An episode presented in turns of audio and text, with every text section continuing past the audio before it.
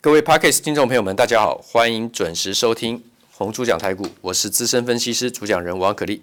现在时间是礼拜五三月十九号的下午收盘时间以后。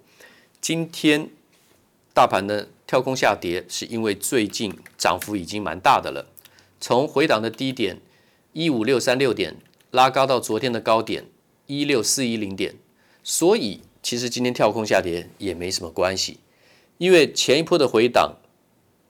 回了一千一百四十九点，前一波创高的时候是一六二三八点，吻合了我当初推算会先到一六一九零点的那个目标点的设定。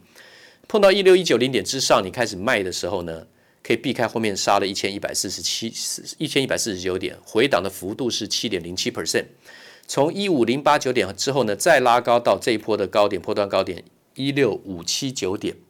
好，所以一六五七九点回到刚刚讲的这个这波的低点一五六三六点是五点六八 percent，前一波回七点零七，这一波回五点六八 percent，而且这波的回档的幅度小小于前面那一波，而且这一波有再比前一波更高点出现，所以它是一个良性的一个区间循环。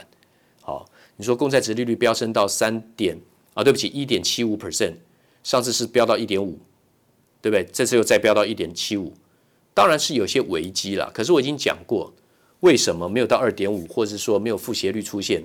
你不用太过在意。而且联准会，我认为会针对这个现象呢，他始终会出手。他上次并并不表示说他很在意这个，他上次表示说他并没有很在意这个短期的公债殖利率飙升这个问题。好，当然是重大的议题的新闻，我必须还是解解呃这个解读一下。还有最近讲到说，这个三星的三纳米制程啊，好像对于台积电有些什么威胁，因为他们的这个功耗啊很低啦，什么电压多少零点三二伏特。各位听众，这种陆陆续续从去年从这几年来，三星动不动超车台积电的新闻非常多了，而且最后的结论是说，台积电是不是在三纳米的部部分还没有公布的这么清楚，是不是这个部分暂时落后三星？嘿，博扣链也待机了，好，我跟各位讲啊。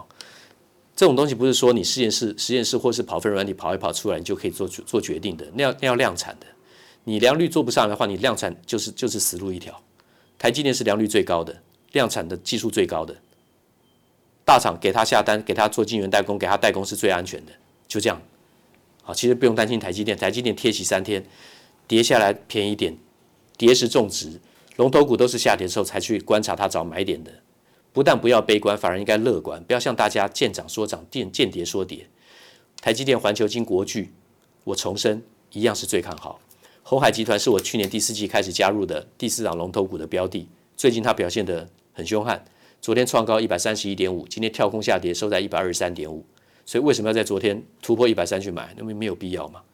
我跟各位讲的是八十三块、八十九块、一百零四、一百一十五，你都可以买得到。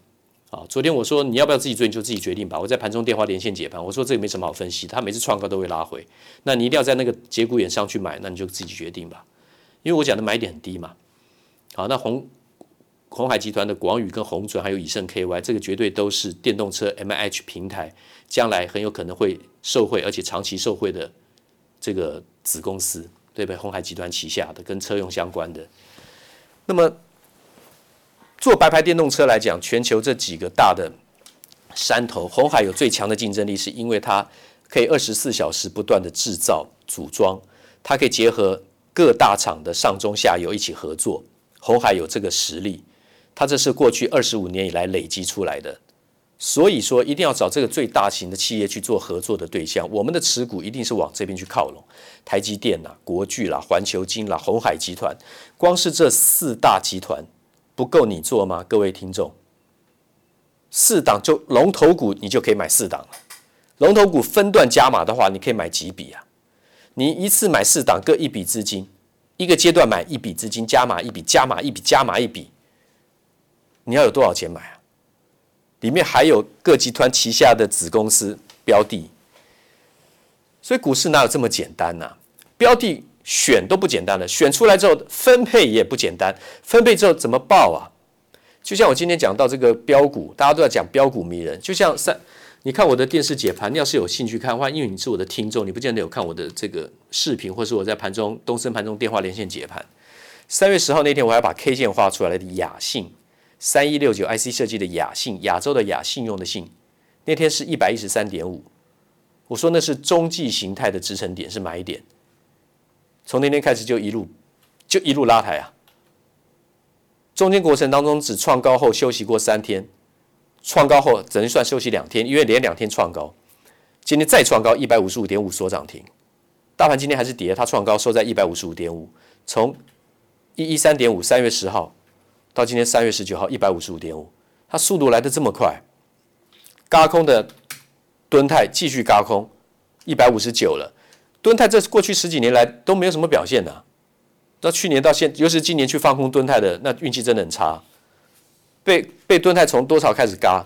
从八十五块开始轧到现在一百五十九，今天最高一百六十四创高。啊，IC 设计还有什么标的啊？当然有啊，我今天在尾盘的时候讲三零四一的杨志，杨志 set-top box 或是其他的通讯的晶片，它这个出货今年成长是幅度还蛮大的，那股价才三十块，才三十块，三十点一五，而且最近根本没有涨到，小小的突破一个平，还没有突破平台来，才拉一根长红到三十点六，隔天一开高三十三点六，啪收打下来收在三十一点零五，马上缩下来，它根本连涨都还没有涨多少嘞，杨智，所以杨智当然是一个标的啦。新闻的部分。个股的部分，大盘的部分，我今天讲解的时间也不少了。那我们还要陆续进入说明，连续两个礼拜我们讲的处理器，还有电脑的主要的组合成分。今天我们尽快做一个很快的说明浏览，你记住几个重点就好。电脑分哪五大单元？连续讲两天：控制单元、运算单元、输入单元、记忆单元、输出单元，好不好记？更好记的方式，哪五个单元？CPU 的部分是控制单元跟运算单元，因为从 CPU 那个 C 是 Control 就知道啊，一定会有控制嘛。然后控制单元它可以控制的话，代表它电脑主要的运算功能，它负责运算嘛，所以 CPU 负责控制单元跟运算单元两个单元。然后有输入就有输出，只记一组就知道了。所以控制运算、控制单元、运算单元的 CPU 啊，CPU 的控制单元、运算单元。加上输入单元跟输出单元，OK，好，还有一个记忆单元，所以真的很好记啊。哪五个单元？电脑的五大单元：控制单元、运算单元、输入单元、输出单元、记忆单元。CPU 是属于控制单元、运算单元。那你说 CPU 是记错，记成说有控制单元、运算单元再加的记忆单元呢？也没关系啦。虽然它没有放在 CPU 里面了，DDR 是在 CPU 的外面，但是呢，哪一天会被并进去？会哦。二点五 D、三 D 的封装以后会跟 CPU 并在一起哦，堆叠的那个记忆体封装哦，啊，所以以后 CPU 可以继承控制单元、运算单元跟记忆单元三个都在一起。为什么要有记忆单元？运算单元一定需要记忆单元帮忙嘛？资料丢进丢出嘛，暂存嘛，对不对？那记忆单元分主记忆单元跟辅助记忆单元。OK，好，先记住这就好。那输入单元是什么？你能够按键盘呐、滑鼠啊、按键呐，那就是输入资料用的，叫输入单元。那输出是什么？输出就让你看到，就是电脑荧幕啊，很好记吧？印表机啊，monitor 跟印表机就是输出单元，太好记了。OK，好，那处理器我们讲到分软体、硬体跟韧体，这个说明我们就不再重复。那软体的话呢，我们当初也讲，它有非常多的怎么样程式，它的程序，好比说我们讲处理器的软体架构，有软体、硬体跟韧体嘛。韧体是用软体来驱动硬体的城市，那叫做韧体。那软体的架构，它有使用者界面，你可以看得到的，就是你的滑鼠去点这个指令，对不对？像这个图形 GUI（Graphic User Interface）。再往上换呢，就是 APP（Application Program） 应用程式。应用程式呢，如果在电脑的部分是 Word 跟 PPT 跟 Excel，手机的话呢，就是 Line 跟 WeChat，像这种东西。然后呢，应用程式再去驱动怎么样作业程系统 （Operating System）。好，那么电脑的话呢，DOS 跟 Windows、Linux、Mac；手机的话就是 Android 跟 iOS、iOS，苹果的 iOS 系统，我相信大家都知道。然后呢，再来就是软体指令，控制硬体的指令是用软体来控制的。那硬体指令呢，驱动电晶体来计算。好，OK，讲的这个都没有问题。我们今天继续再增加一点点，说明什么？我们来说明处理器的指令集架构，这个就牵涉到了很多个股。有复杂指令集跟精简指令集。今天我们红猪讲台股进入的新的东西，有一些过程我先跳开，我直接进入处理器的指令集架构，因为这个对你的帮助比较有短线、短期间迫切的了解的必要。处理器的指令集架构，处理器它会下一些指令去指指挥程式的应用处理，对不对？所以它必须有一个指令，而且要国际通用或是各大阵营通用。你要有一个生态系，会造成一个生态系是各大厂商都会用的指令集。它全世界分两种，一个是复杂的，一个是精简的，这样子好记吧？复杂的话呢，那个 C I S C 的第一个 C 就是 complex，就是复杂的意思。那精简指令集的第一个就是 R，R I S C，R 就是 reduced，就是减少的，就叫精简。好，先记住，复杂指令集处理器叫做 C I S C，C 就是 complex，I 就是 instruction，就是指指指令，然后 set computer 设定的电脑。好，complex instruction set computer，C I S C 复杂指令集。那精简指令集只有第一个字不一样，后面都一样，就是 instruction set computer。所以第一个字叫做 reduced。你只要知道那个 R I S C 的那个第一个 R 是 reduced 就好了，那是代表精简。你从字面就知道，复杂的功能一定比较强，但是它比较复杂，比较困难，对不对？运作运运运算的这个过程要比较多的技术跟成本跟层次在里面，技这个技术层次在里面。可是它要达到的目的功能一定也比较高。那为什么会出现精简指令集？就代表它虽然精简，可是一定一定可以达到一定程度以上的应用需求了，所以它才会有这个市场。它要慢慢形成一个生态系统，需要时间。那复杂指令集是代表怎么样？指令是比较多，功能比较复杂。精简指令集刚好相反，对不对？功能比较精简，然后呢，它可以使用比较。多的指令来完成复杂的工作，这是精简指令集哦。复杂指令集是它功能很复杂，但是它可以使用比较少的指令就可以完成比较复杂的工作，以少做多，这样子去记。复杂指令集是以少做多，少的指令完成多而杂的工作，运算工作，这叫做这个叫做复杂指令集。它的指令比较多，功能比较复杂，但是呢，它可以用比较少的指令就可以完成复杂的运算工作。那么电脑的设计呢，它是比较困难，电晶体的数目一定比较多，成本比较高。复杂指令集，全球最有名的 Intel x86 Pentium 处理器就是复杂指令集。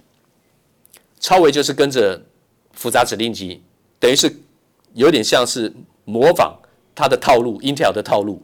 现在有后来居上的趋势，因为台积电帮他做晶圆代工。好，你只要有这个概念，Intel 啦、超微啦、好 Pentium 啊这些处理器，Intel 的 X 八六对不对？八零 X 八六对不对？好，那这个部分呢，它就是复杂指令集，代表 Intel 的设计的功力是比较高的。这是已经有一个完整的生态系统的，各大厂都在用的。那现在精简指令集的话呢，苹果带头开始用 ARM 了，ARM ARM，还有。美国的这个 MIPS 啊，MIPS 啊，那么精简指令集就 Reduced Instruction Set Computer，指令比较少，功能比较精简，但是它要用比较多的指令才能完成复杂的运算工作。因为你指你的精你的指令少，你必须重叠，或是说你必须就是分配比较完整，才能够去完成一个指令的运算的工作。好，所以它各有不是优劣，它是各有使用不同的方式啊。那么电路的设计当然比较容易了，因为指令比较少，比较精简。那所以当然它能够驱动指挥的这个电晶体的数目当然就比较少。所以 CMOS 啦、FinFET 的数目比较少。那个电晶体复杂指令集的话呢，CMOS 跟 FinFET 的数目比较多。那么现在来讲，精简指令集的话呢，就是 ARM。好，还有这个像 RISC-V 的指令集，甚至话比呢怎么样？比 ARM 的话更精简。好，那么我们刚讲的。复杂精简指令集来讲，好比说六五三三的金星科，联发科旗下的金星科，现在就是精简指令集的个股的代表。还有六五三六四三三的这个，呃，我看六四三三，对不起，记错啊，六四四一，哦，记不得，对不起，六，你先记住这个六四三三的这个，哦，对不起，六五三三的金星科，对不起，六五三三代号金星科，现在五百零七。我之前也讲过，这个公司在在一百五十块，现在是在五百零七，当然不建议去追高了啊。那么今天先提到处理器的指令集架构，啊，这个 ISA 就是 Instruction Set Architecture 啊，指令集架构。但是呢，复杂指令集处理器我们叫做 CISC，你会听到大家念 CISC，CISC 啊，CISC 那是 Complex Instruction Set Computer，就是复杂指令集处理器的缩写，叫做 CISC。你会听到 CISC，然后你也会听到精简指令集处理器是 RISC。好，有 RISC-V，对不对？好，那么这个就是今天讲的新增的内容。下个礼拜再继续报告，谢谢。滚滚红尘，刻薄者众，敦厚者寡；人生诸多苦难，滔滔苦海，摇摆者众，果断者寡。操作尽皆遗憾。投顾逾二十四年，真正持续坚持、专业、敬业、诚信的金字招牌。欢迎有远见、有大格局的投资人加入红不让团队的行列。二三六八八七七九，二三六八八七七九。